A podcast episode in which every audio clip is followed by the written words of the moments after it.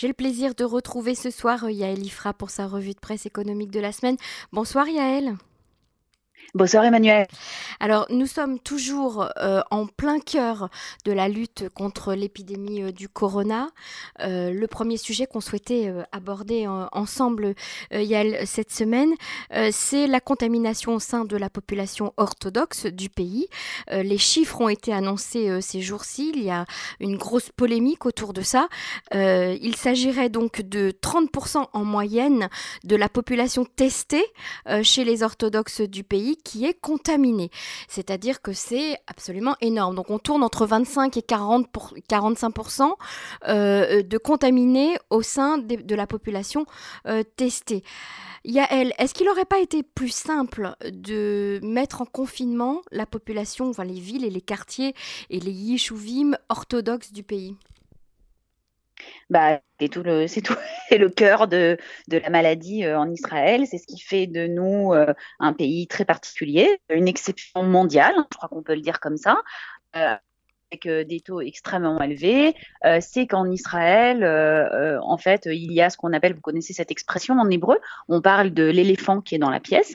l'éléphant qui est dans la pièce, c'est la grosse chose qui est au milieu de la pièce et personne ne veut parler pour plein de raisons. Hein. Et cette, cette, cet éléphant, bah, c'est depuis le début de la maladie c'est évidemment la population ultra-orthodoxe euh, en Israël qui euh, est partie euh, dans la maladie avec d'une certaine façon des, choses extrêmement positives, caractéristiques très positives, c'est-à-dire une société très jeune.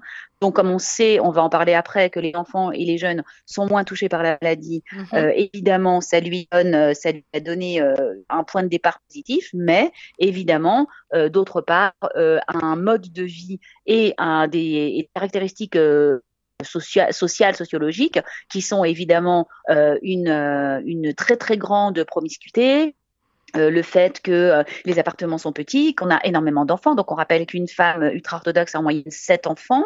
L'habitude, évidemment, culturelle et sociale de vivre en communauté. en communauté. Évidemment, ce n'est pas du tout le mode de vie que l'on est habitué à avoir chacun chez soi, c'est mhm. plutôt bien le contraire. On est tout le temps ensemble, les fêtes rassemblent des milliers de personnes, on prie ensemble, on joue ensemble, les rues grouillent de monde. Les repas. ce qui fait euh, mhm. les repas, bien entendu, tout ce qui fait la spécificité, la richesse de la culture de cette société et aussi euh, qui la caractérise et qui et qui fait euh, qui, qui crée d'une certaine façon son centre de gravité et qui fait qu'il reste, mhm. c'est cela qui s'est transformé en un handicap extrêmement fort lorsque on s'est rendu compte que le corona était, euh, si on voulait lutter contre ce, virus, il fallait s'éloigner les uns des autres, se séparer les uns des autres, avoir peur les uns des autres d'une certaine façon. C'est quand même ce qu'on est en train de vivre de façon psychologique euh, globale dans le monde entier. C'est finalement s'éloigner de façon très violente euh, des, euh, du reste de la population. Et mm-hmm. évidemment, cette population s'est trouvée du moins en Israël, attention, ne parlons pas de tout le reste du monde, mais totalement incapable de faire face à ce défi. On, trouve un mm. petit peu les mêmes, ah, la euh, même problématique chez les juifs orthodoxes de, Brooklyn euh, aux États-Unis. Hein. Absolument. Évidemment, la grande différence entre euh, les juifs ultra-orthodoxes américains et ceux d'Israël, c'est qu'aux États-Unis, il y a le gouvernement fédéral et le gouvernement de l'État de New York et le maire de l'État de New York qui, lors de la première vague, euh, la réaction a été très rapide. Il y avait évidemment très peu de malades, donc euh, la possibilité que ça se développe aussi vite, même si la courbe était, souvenez-vous-en, très mhm. élevée, on est parti d'un tout petit nombre de malades. On a fermé les frontières avant de Pessar de telle façon que euh, la, plupart de ceux qui sont arrivés des États-Unis, on sait qu'il y a eu pas mal de malades, mais il y en a quand même un nombre assez réduit, et on a réussi à réagir. Bon, ce qu'il faut quand même dire, c'est que pendant que nous, on a vécu ce trauma euh, national du corona, que la population générale a intégré euh, le port du masque, le fait que notre vie allait changer à tout jamais, que vit en ce moment, hein, Emmanuel, depuis des mois, après avoir cru que ça allait prendre trois mois, puis quatre mois, puis cinq mois, maintenant on est en train tous de comprendre que ça va prendre des années.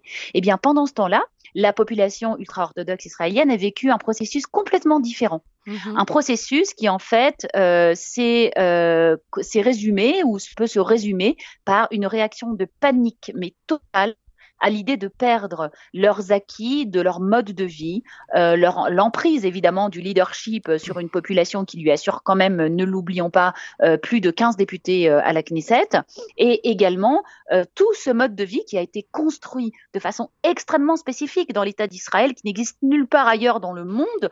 Mais en fait, ce système, Yael, nous l'avons créé de toutes pièces. cette micro-société à l'intérieur de, de, la société, cette bulle dans laquelle vivent les, les orthodoxes, c'est le résultat d'un de, d'un choix politique dès la création de l'État d'Israël, un choix politique et sociétal. Peut-être qu'il faudrait rappeler justement comment ça s'est passé dès le départ. On rappelle que depuis la création de l'État d'Israël, il a été donné à la population ultra-orthodoxe euh, un statut particulier à l'intérieur euh, de la société israélienne, avec un certain nombre de dispenses et un certain nombre de lois spéciales destinées à leur permettre de mener un mode de vie euh, particulier. Sauf que cette dérive qui fait qu'aujourd'hui on se retrouve en Israël avec une haine euh, tenace et une haine qui est très très grave et qui aura des conséquences à long terme entre les différents secteurs de la population, ça a été en fait de les isoler, de leur donner euh, des avantages qui à l'époque euh, ne paraissaient pas du tout particulièrement importants parce qu'il s'agissait d'une population qui n'était pas très nombreuse, mais finalement ce secteur a enflé, il a pris une importance politique et surtout il a réussi à obtenir des accomplissements et des exigences que dans aucun autre pays du monde la population orthodoxe ne peut avoir, en particulier par exemple une loi particulière qui a été votée en 2002 et qui permet aux jeunes garçons de plus de 13 ans, au nom d'un mode de vie culturel spécial, d'être dispensés de la loi euh, sur l'enseignement obligatoire. Voilà, par exemple. Donc c'est ça mhm. qui permet de rentrer en yeshiva à l'âge de 13 ans et de ne plus euh, étudier de matières dites socles. Mais au-delà de cela, il s'est également développé dans le leadership parce que ce qui est important dans la société ultra-orthodoxe, c'est le leadership. Donc il y a deux composantes principales, on le rappelle vraiment très rapidement. Il y a les chassidim, donc, ils sont mhm. organisés, comme vous le savez, en cours. Hein. C'est mhm. aussi bien euh, euh, que Belge, que Gour. Euh, mhm. Voilà, bon, toutes sortes. Euh, les Chabad ayant, et les Lubavitch sont Chabad étant particulièrement très, assez peu développés en Israël par rapport à l'étranger. Leur, leur terrain de chasse, c'est plutôt l'étranger. Et il y a les Lituaniens qui ne sont pas organisés en cours, mais qui ont quand même euh, un, rabbin sur lequel, par lequel ils vont se tourner euh, pour obtenir des réponses euh, quand ils ont différentes questions à l'Afrique. Chez les chassidim, l'obéissance est beaucoup plus aveugle. Hein. On fait exactement ce que dit le Hadmor, et si le Hadmor dit quelque chose, ben, il ne s'agit pas de, discuter. Et donc, ce qui se passe, c'est que ce leadership lui-même a été au cours des années est devenu accoutumé, addict, on peut dire ça comme ça, drogué au pouvoir politique. Pour garder ce pouvoir politique, il faut évidemment que les électeurs aillent voter en masse et pour qui on leur dit de voter. Et pour cela, il faut leur obtenir des avantages. Et quels sont ces avantages? Évidemment, il s'agit des budgets. Donc tout fait un tour et ce leadership est dans l'angoisse, dans la panique totale de perdre son emprise. Il y a eu également des études, enfin un phénomène qui s'est passé après le premier confinement de Pessah, où en fait on s'est rendu compte qu'après euh, que le confinement était levé au mois de mai, il y a 20% des jeunes qui sont dans les yeshivot qui ne sont pas retournés aux études. Donc crainte, panique totale qui est exprimée d'ailleurs devant les, représentants du ministère de la Santé, que si euh, on, euh, on, ferme les yeshivot et qu'on ferme les centres d'éducation ultra-orthodoxes, tout simplement, on va voir s'évaporer une grande partie euh, de ce public. C'est quelque chose, c'est une panique existentielle. Hein, elle est authentique. C'est une peur très très grande. Elle n'est pas seulement cynique. Hein, c'est pas seulement l'idée de perdre mhm. des budgets. C'est l'idée de perdre un mode de vie. C'est l'idée de perdre une spécificité. C'est l'idée de mhm. perdre une, une, société entière. Donc voilà ce qui se passe. Et c'est pourquoi les rabbinimes euh, de euh, la, les rabbins donc de la communauté ultra-orthodoxe ont, comme on l'a vu hein, depuis Rosh Hashanah et à Kippour, totalement méprisé pour la plus grande partie les, les instructions. Les mhm. consignes. et les instructions du gouvernement. Ils ont certes signé un grand nombre d'accords, mais on sait très bien que ces accords n'ont pas été respectés. Donc, je me suis basée pour, pour tout ce que je suis en train de vous dire sur un certain nombre d'articles, dont un qui est paru hier matin dans le euh, Haaretz d'un journaliste qui s'appelle Angel Pfeffer, qui est assez connu parce qu'il est issu lui-même d'un milieu haredi et qui mhm. donc a été faire un tour dans toutes les cours chassidiques euh, le jour de Kippour et qui a constaté euh, de lui-même hein, que, je veux dire, les gens étaient entassés dans les synagogues, que personne ne portait de masque. Alors pourquoi? Quel est le mécanisme psychologique? Eh bien, d'une certaine façon, on se dit que cette société, elle, elle a compris qu'elle était très jeune. Que finalement elle est moins touchée par la mortalité.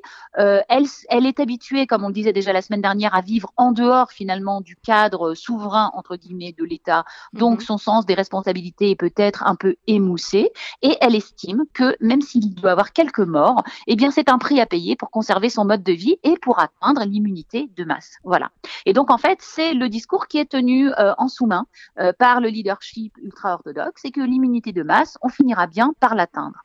Donc quand vous me parliez, on a, un problème quand même parce que effectivement, même si ce raisonnement se tient euh, dans leur logique existentielle, comme vous dites, on a face à, ça un pouvoir politique, un, ministère de la Santé, un directeur du, de projet du Corona qui donne des consignes pour tout le pays. Or, ces consignes n'étant pas respectées, comment réagit le pouvoir politique, le pouvoir euh, euh, policier face à ça, face à cette indiscipline? Ben justement, c'est bien le problème que face à ce comportement, non seulement la loi n'a pas été appliquée parce que la police n'a absolument pas circulé. Ce mhm. matin, euh, j'écoutais euh, un reportage de Ronnie Linder, euh, qui est la, la journaliste santé du Marqueur, qui racontait qu'elle avait parlé elle-même avec un rabbin de Bnebrak, qui lui disait mais il aurait suffi d'envoyer quelques policiers, de faire un peu peur, de mhm. dire aux gens mettez votre masque. Non, ils n'ont vu personne de toute la journée. Les leaders du monde ultra-orthodoxes qui sont euh, dans la Knesset, donc tous ces députés, c'est 16. Alors je ne parle pas du chasse hein, que je mets à part parce que pour l'instant, on peut vraiment dire que euh, ont respecté, enfin qu'ils ont tenté de respecter et que le rabbin euh, Dov Yosef a lui véritablement appelé à fermer les synagogues, même s'il n'a pas été écouté. Mais disons les Lituaniens, disons Moshe Gafni, disons Yaakov Litzman ou Yaakov Asher, on ne les a euh, pardon, euh, oui, pas Litzman, ou effectivement, Moshe Gafni, Yaakov Asher, on les a pas du tout entendus. Netanyahou, pas un mot, et effectivement, qui ne dit mot consent. Et c'est mhm. bien ce qu'entend le leadership ultra-orthodoxe. Il entend que les instructions, elles sont destinées, on va dire, aux frayerim, c'est-à-dire à la population générale, qui, à la limite, pour eux, peut se permettre de les respecter puisque bon bah c'est des gens qui n'apportent qui n'accordent apparemment pas d'importance ni à la famille ni à la vie en société. Pour eux c'est pas grand chose que eux ils ont quelque chose de plus important et de plus grave à conserver. Sauf que c'est le système de santé de tout le pays qui va payer euh, malgré tout les dégâts et que c'est mhm. vrai que même si la semaine dernière j'ai mis en doute euh, euh, le fait que les 800 malades étaient la capacité maximum, ce n'est pas vrai. Hein, une fois de plus, aujourd'hui, on sait qu'elle est plutôt autour des 1500 et encore dans l'état actuel des choses, sans utiliser les hôpitaux privés, etc. Mais quand même, ça veut dire que quand même, il va y avoir des malades supplémentaires, il va y avoir des morts, et c'est un prix qu'ils sont prêts à payer. Deuxième chose, je voulais simplement euh, rajouter euh, un petit élément euh, de type économique. Il y a également eu, vous savez, tout ce plan qu'on a appelé le plan des yeshivot. Donc, il y a un projecteur également pour la société ultra-orthodoxe qui s'appelle Roni Nouma, qui est un général de Tzahal, qui s'était occupé de la mise en application, vous savez, du confinement de Bnebrak durant la fête de Pessah, et donc il a été nommé par le ministère de la Santé. Il a des très très bonnes relations avec le leadership euh, ultra-orthodoxe. Et donc lui, euh, en fait, c'est lui qui a mis en place le plan Yeshivot. Alors, qu'est-ce que c'était que le plan Yeshivot C'était un plan qui disait qu'à partir du 1er Elul, qui était en l'occurrence le 20 août de cette année, qui est la date à laquelle les élèves des Yeshivot retournent aux études, mhm. jusqu'au soir de Kippour, donc pendant cinq semaines, tous les étudiants des Yeshivot resteraient enfermés. Vous vous souvenez qu'on en a parlé mhm. de ce plan Ils devaient être enfermés, ils devaient être en capsule, et on a vu ça à la télé, et mhm. les, euh, les fameux murs en, voilà, en plastique voilà, qu'on nous montrait dans toutes les Yeshivot. Sauf qu'en fait, ce plan n'a absolument pas été euh, respecté, sauf que on n'a eu aucun moyen de le vérifier, et c'est là que l'on touche à un deuxième élément très important, le financement des yeshivot.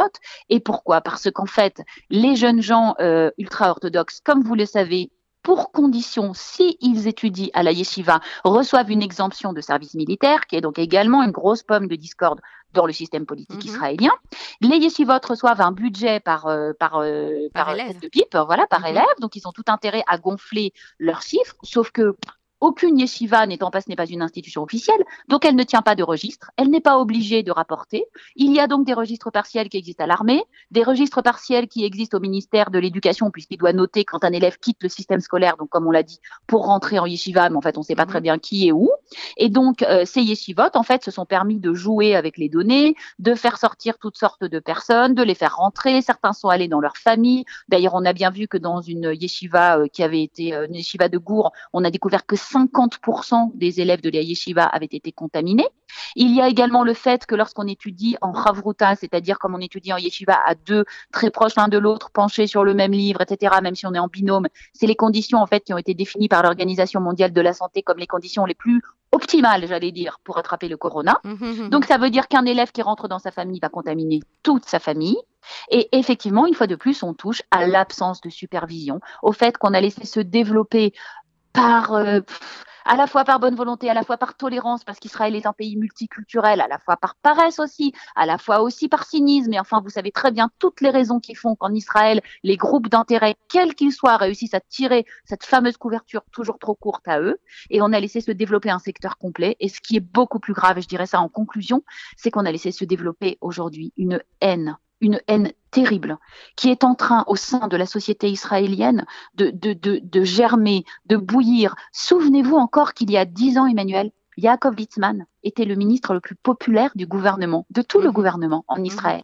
Aujourd'hui, c'est inimaginable de penser quelque chose comme ça. Il y a une rancœur, il y a une, une, une vindicte, il y a aussi tout ce, je ne parle pas de politique ici, mais il y a aussi tout ce, toute cette campagne qui a été faite pour opposer Israéliens, et juifs. Vous avez vu celle qu'a fait Miri Regev, euh, manifestant et, euh, et fidèle dans les synagogues, comme si on pouvait pas être les deux à la fois, etc. Et donc en fait, cette, cette, cette méthode qui coupe la société israélienne en petits morceaux, on en a déjà parlé, a mhm. semé euh, pour moi des, des vraiment des, euh, une, une, tempête qui ne, qui ne manquera pas d'éclater. Et c'est que ce qu'au fond remarquer tous les journalistes sans exception, aussi bien Amos Harel que Angel Pfeffer, que Ronnie Linder, tous, tous, tous font savoir que ce traitement différencié, différent, qui a voulu tenir compte des différences culturelles de la société euh, ultra-orthodoxe en Israël, n'a eu que vraiment des conséquences terribles et a semé des dégâts, euh, des dégâts vraiment qui vont être considérables. Dernière remarque, on parlait des États-Unis. Eh bien, sachez qu'aux États-Unis, la maladie est en train de revenir à New York et que le maire de New York a annoncé qu'il envisage de confiner totalement quatre quartiers ultra-orthodoxes de New York. Et cette fois-ci, croyez-moi, ils seront bien obligés de respecter ce confinement. Absolument. Vous voyez bien. Voilà. Alors, le deuxième sujet qu'on souhaitait aborder, euh, Yael, assez rapidement, euh, c'est euh, le sujet des enfants qui donc ne vont plus à l'école. On parle des petits, hein, bien évidemment. Est-ce que, avec les données nouvelles que nous avons en matière scientifique, à savoir que les petits enfants ont des charges virales lorsqu'ils sont contaminés assez faibles ou voire très faibles, ils sont peu contaminants, ils, ne, ils sont peu malades. Est-ce qu'on pourrait envisager que les GANIM, donc les jardins d'enfants, les crèches, euh, les écoles maternelles puissent réouvrir leurs portes après la fête de Soukhot. Oui, c'est la bonne nouvelle. On pense que ça va être possible. En fait, euh, effectivement, l'évidence, les, les, les, preuves scientifiques s'accumulent. Bon, maintenant, elles vont vraiment toutes dans le même sens. Il est très très clair que les jeunes enfants, donc là, on parle uniquement des maternelles, on a une très grosse marge de sécurité, mais en fait, en gros, c'est jusqu'à l'âge de 12 ans, que les enfants jusqu'à l'âge de 12 ans sont moins contaminés et moins contaminants pour des tas de raisons. J'ai eu la chance d'avoir une très longue conversation la semaine dernière avec le professeur euh, Cyril Cohen qui m'a expliqué plein de choses et envoyé euh, plein de plein d'études sur le sujet. Effectivement, il, il, apparemment le système immunitaire des enfants réagit de façon plus rapide, plus violente et plus efficace au virus. Ensuite, il est déjà relativement immunisé par toutes les autres maladies, euh, les petits virus respiratoires qu'on a quand on est enfant. Qu'on sait, mhm. vous savez qu'on a toutes sortes de rhumes, qu'on n'arrête pas de les enchaîner. Également, les enfants étant moins symptomatiques, apparemment tous moins répandent moins de particules, donc sont moins contaminants. Et, et, quand ils contaminent, ils contaminent moins gravement. Donc il y a beaucoup d'études qui ont été faites qui prouvent qu'en fait, à l'intérieur des écoles, de manière générale, il y a très peu de contamination. C'est pour ça ce que je vous disais, quand on n'a pas de statistiques différenciées, que tout le système scolaire en Israël, quand on reçoit des statistiques, nous, euh, du ministère de la Santé, c'est tout le système scolaire et qu'on n'arrive pas à avoir euh, des statistiques par école ou par ville, on se rend bien compte que c'est pour pas nous, enfin, on veut pas voir euh, qu'il y a des différences probablement aussi, une fois de plus, entre le secteur ultra-orthodoxe où les enfants étaient contaminés aussi à la maison, etc.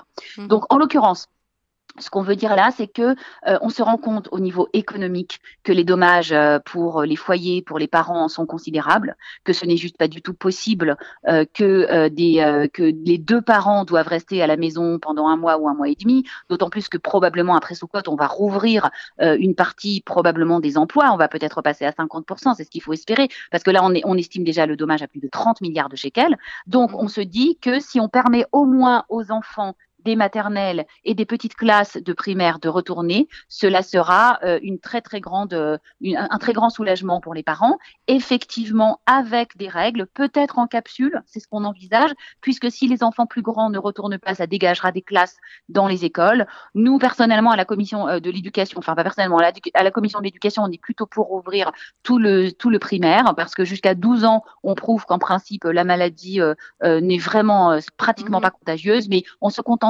vraiment volontiers. Et on se rend compte que là, après euh, ces annonces terribles qui ont été faites, en particulier hier, Emmanuel, vous avez compris qu'après un système de fuite organisée, euh, le euh, petit à petit, il a été, il a été communiqué que les élèves des collèges et des lycées ne retourneront probablement pas à l'école avant Hanouka, mhm. ce que bon, moi, je, ce qu'on avait compris depuis assez longtemps. Il faut absolument libérer le marché, il faut libérer les parents et surtout de nombreuses études montrent, d'une part, que les dommages psychologiques, les dommages euh, sur la santé mentale des enfants sont considérables, et aussi, sachez qu'en Israël, vous vous rappelez, Emmanuel, un enfant sur trois vit sous le seuil de pauvreté. Il y a en Israël une loi très importante, qui est la loi du repas chaud à l'école, que les parents ne payent pas. Mhm. Et une, une, autre étude encore lie directement sécurité alimentaire et euh, compétences scolaires. C'est-à-dire qu'un enfant qui mange un repas chaud à midi, c'est un enfant qui a des meilleurs résultats à l'école. Et un enfant qui mange pas correctement, c'est un enfant dont les résultats scolaires, y compris à long terme, vont se ressentir très fortement. Et mhm. pour toutes ces raisons sociales, économiques, culturelles, psychologiques, pour les parents, il faut absolument permettre aux jeunes enfants de retourner à l'école. On ne va pas être également pour ça une triste exception qui n'est en plus appuyée par aucun résultat scientifique. Tout à fait, Yael Ifra. Merci beaucoup. En tout cas, on espère que vos paroles seront entendues euh, là où il faut et que les enfants pourront retourner euh, le plus vite possible à l'école et, les parents pourront enfin euh, travailler. Merci Yael Ifra. On vous retrouve très bientôt sur les ondes de Cannes. Merci Emmanuel.